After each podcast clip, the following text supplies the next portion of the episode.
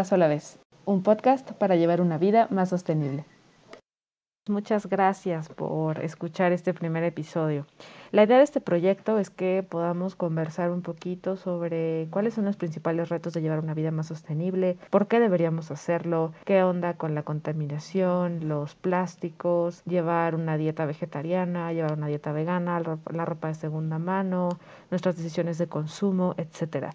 La verdad es que hay todo un mundo detrás de llevar una vida un poco más sostenible, pero yo sí creo que antes de empezar a tomar estas decisiones de, nuevos hábitos de consumo principalmente, principalmente, creo que es importante entender cuál es la razón de esto. ¿Por qué me interesaría o por qué debería de importarme llevar mi bolsa de tela al súper? ¿O por qué debería de pensarle dos veces antes de pedir algo a domicilio que sé que me va a llegar todo envuelto en playo y en unicel y demás? ¿Por qué debería yo de preocuparme por esto? ¿Qué hay detrás de este movimiento? ¿Realmente llevar tu consumo a que no generes basura durante un año es suficiente? Bueno, en este primer episodio, como es de introducción, lo que quiero es hablarles muy general sobre qué es lo que está pasando con la crisis ambiental, por qué debemos de tomar acción, por qué llevar un estilo de vida zero waste o low waste no es suficiente. Bueno, la crisis climática en realidad no es el único, el único problema. De hecho, el cambio climático es uno de los cinco principales problemas que estamos enfrentando hoy en día, que la humanidad está enfrentando hoy en día. Vamos a empezar hablando sobre la historia natural de la Tierra. La Tierra tiene pues miles de millones de años y a lo largo de estos miles de millones de años ha tenido diversas etapas en donde las condiciones tanto de flora como de fauna, temperatura, etcétera, han sido diferentes unas de otras. La que estamos viviendo hoy en día se llama antropoceno. Esta era pues se rige por el día de hoy, donde pues estamos los humanos y la flora y la fauna que pues, conocemos. Pero antes, al, al periodo antropoceno, estaba la famosa era de los dinosaurios, que es el periodo, si mal no recuerdo, cretácico, que fue por ahí de hace más o menos 65 millones de años. Todos sabemos que lo que pasó con los dinosaurios es que fue una, una extinción masiva, ¿no?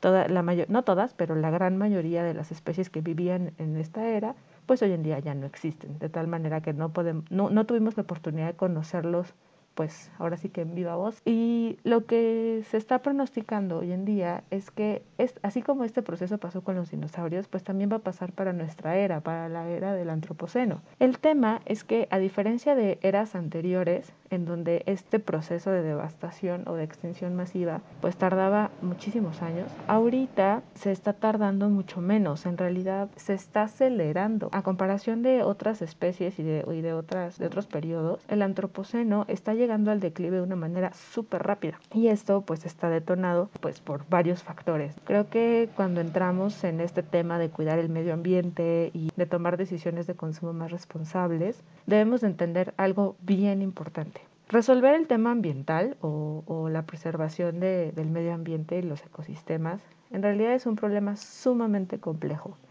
No, no se trata de que, ah, bueno, entonces ya llevo mi bolsa de tela al súper y entonces voy a evitar esta bolsita de plástico y pues ya, no va a pasar nada con los océanos, ni con las tortugas, ni con las ballenas, ni con las aves marinas, ni con... Ah, ok, va, perfecto. No, no.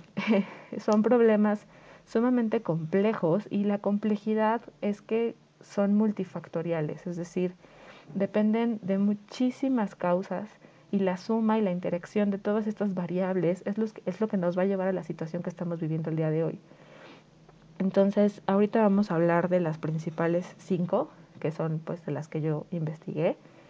Cabe señalar que pues yo no soy experta en este tema, yo soy economista, yo me dedico a las finanzas, yo no soy ni ni ecóloga, ni bióloga, ni nada por el estilo, ¿no? Simplemente, pues, soy una persona con internet que está un poco obsesionada con esto y, y amo que haya cada vez más espacios para que podamos difundirlo con información verídica, ¿no? Entonces, bueno, empecemos. La primera causa de, de la, crisis, eh, la crisis ambiental que estamos sufriendo hoy en día es el cambio de uso de suelo y el cambio del uso de mar.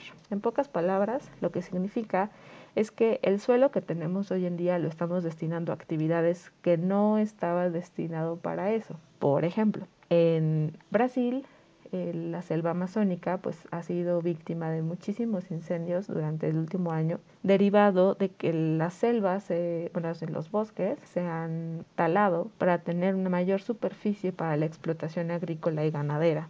Esto para poder abastecer la demanda de, carne, de carne de res, de pollo, de cerdo, etcétera. La mayoría de estos animales se, alimentan de, de soya. Y pues para poder cultivar una cantidad de soya suficiente para alimentar a todas las vacas, cerdos y pollos que están en granjas para la explotación, pues se necesita una, cantidad bestial. Y en este momento ya no tenemos el suelo suficiente, un suelo que sea fértil, que sea útil para la producción de, estos insumos, ya no tenemos la superficie suficiente. Entonces, al no tener espacio suficiente, lo que se ha hecho pues es talar espacios forestales, talar selvas, etcétera, para en estos suelos que son sumamente ricos en nutrientes, bueno, pues entonces sí cultivar nuestra soya y llevarla o venderla a estos grandes productores de, pues de la industria ganadera. Eso es un, ejemplo de, de uso de suelo.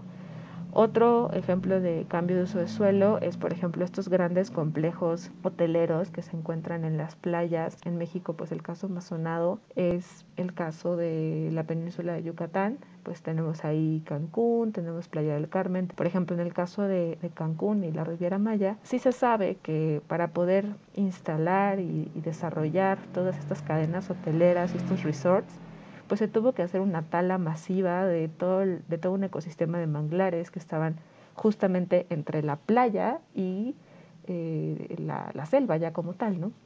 Y esta cadena de manglares pues era un factor sumamente importante para el ecosistema porque eran una barrera que protegía al interior de la superficie pues prácticamente de estos eventos como huracanes y tormentas demás y empezar a desarrollar pues todas estas cadenas de hoteles con sus grandes piscinas, con, con un aforo de, de, personas pues impresionante, que a su vez también lleva desechos, pues eso ha contribuido de una manera importante al deterioro de todos estos ecosistemas. Entonces, por eso en este momento pues ven que hacía el sargazo, pero bueno, el primero de ellos es el cambio de uso de suelo. El segundo factor corresponde a la explotación directa de organismos o especies. ¿A qué nos referimos? Por ejemplo, esta gente que tiene un poder adquisitivo importante, que decide tener en su casa un tigre de Bengala o un león o una guacamaya o estas especies que no estamos acostumbradas a tenerlas en casa como, como mascotas o porque no están domesticadas, pero que sí existe un mercado que los demanda, por lo cual dentro del mercado negro pues se trafican y se cazan. Otro ejemplo parecido son los rinocerontes, que también hay una caza furtiva sobre ellos para cortarles su cuerno. En el mercado negro tiene un valor importante en dólares que hace que pues los hayan llevado casi casi a la extinción. Otro caso, por ejemplo, son los tiburones, porque dentro de la gastronomía, entre comillas, de élite, por llamarla de alguna manera, es muy demandada la aleta. Entonces se estuvieron pescando de manera masiva los tiburones únicamente para cortarles las aletas y estas pues venderlas en los mercados principalmente, si mal no recuerdo, creo que eran japoneses. Y bueno, ¿esto qué tiene que ver con sexta extinción masiva? Bueno, pues que cuando desaparecen estos grandes depredadores de los ecosistemas, o no todos son grandes depredadores, pero sí todos todos estos organismos y estas especies, pues al final contribuyen de manera importante a mantener el equilibrio.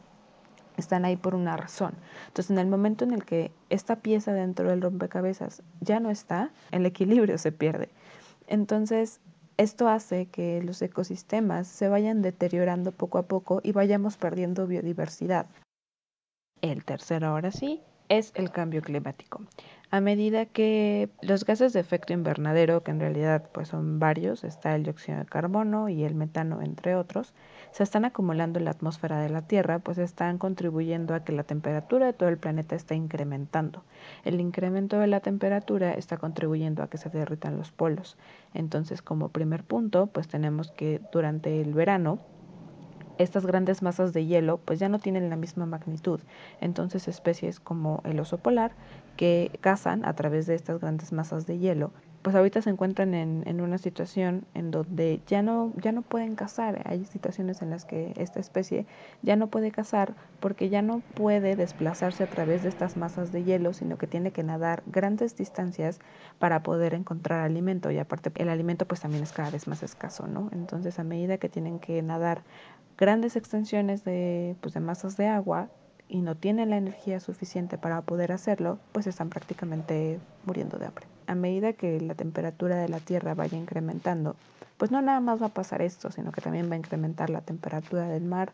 Y algunas zonas que eran idóneas para la explotación agrícola, pues ya no lo van a hacer. Eh, los inviernos y los veranos, las épocas de lluvia van a ser extremas, es decir, vamos a tener periodos de, de sequía súper amplias y periodos de lluvia torrencial y veranos con calores sumamente extremos y a su vez también fríos sumamente extremos. Entonces esto estaría complicando un poco nuestra supervivencia y la manera en la que estamos acostumbrados a sobrevivir.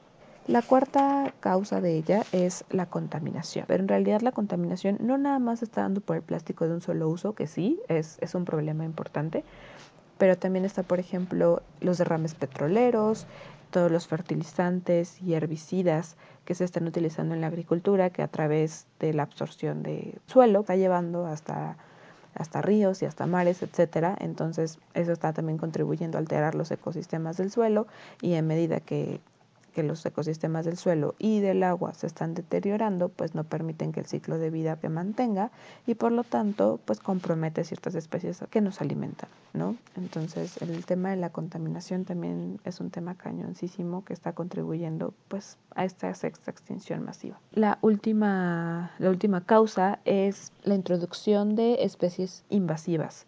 ¿A qué se refiere esto?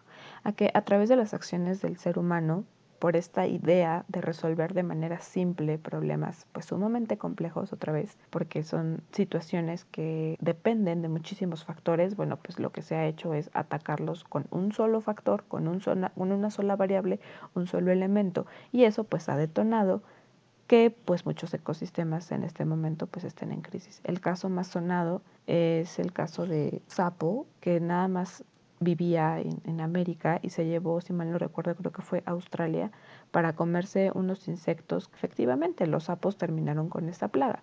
Pero este sapo, al no tener un depredador dentro de este ecosistema al cual claramente no pertenecía, pues la población de sapos empezó a crecer y a crecer y a crecer y a crecer, a tal, a tal grado que se volvieron plaga. El cómo no entender que estas situaciones tan complejas no se pueden resolver con soluciones tan, tan sencillas y simples y lineales, pues detona justamente una situación peor que el, el hecho de, solventarlos, ¿no?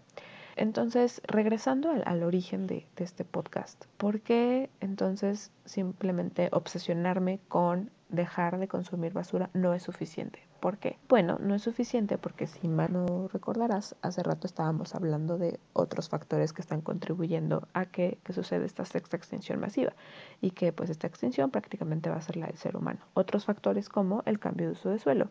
Si nosotros optamos por ir de vacaciones a estos grandes resorts que están contribuyendo al deterioro de los ecosistemas, en lugar de ir a lugares en donde rija el, ecoturismo, en donde los valores que, que, rijan esos negocios sea cuidar del medio ambiente, porque al final en la medida en la que estos espacios naturales pues se, se, preserven, estos negocios pues van a tener un lugar a donde llevar al turista, ¿no? Si lo siguen explotando y lo siguen explotando y lo siguen explotando, pues entonces eso se va a terminar en algún momento y la rentabilidad de ese negocio pues se va a terminar, ¿no? Porque ya no va a haber un atractivo al cual visitar. Entonces, preferir, por ejemplo, en el caso de, de las cadenas hoteleras de Cancún, bueno, pues prefiere, prefiere Airbnbs que, que sean de alguien que no hayan contribuido a la devastación de, de estos, de estos ecosistemas. Si vas a, a, estos lugares que están de moda, como por ejemplo Bacalar, bueno, pues no busques el lujo y la comodidad total y que tengas todo al alcance de tu mano, sino pues busca un hotel que sea ecológico, que tenga baños secos, que la energía sea solar, busca lugares que se estén acercando hacia la sustentabilidad. En el caso también que hablábamos de la selva amazónica y cómo el cultivo de la soya pues está terminando con, con el Amazonas, bueno, pues esta es una de las principales causas por las que la gente decide dejar de comer carne, hace una transición de su alimentación hacia el veganismo, que más bien sería basado en plantas, porque hay una diferencia muy importante entre ser vegano y tener una alimentación basada en plantas, pero eso ya lo hablaremos en otro podcast. si, bueno, si vas a consumir carne, por ejemplo, bueno, pues busca un proveedor de carne que tenga un sistema de pastoreo que sea sustentable, que contribuya a que el carbono que se emite por este proceso pues regrese a los suelos, que el, el pastoreo sea libre, pues bueno, si no quieres dejar de consumir carne, ok, también es muy respetable, pero bueno, tal vez no consumas los siete días a la semana en desayuno, comida y cena carne. Puedes dejarlo únicamente para ciertos, ciertos alimentos del día, no sé, solamente la comida o solamente la cena, no sé cómo tú lo, lo veas mejor, y solamente un par de días a la semana. Tampoco es indispensable que consumas carne todos los días, todo el tiempo, ¿no?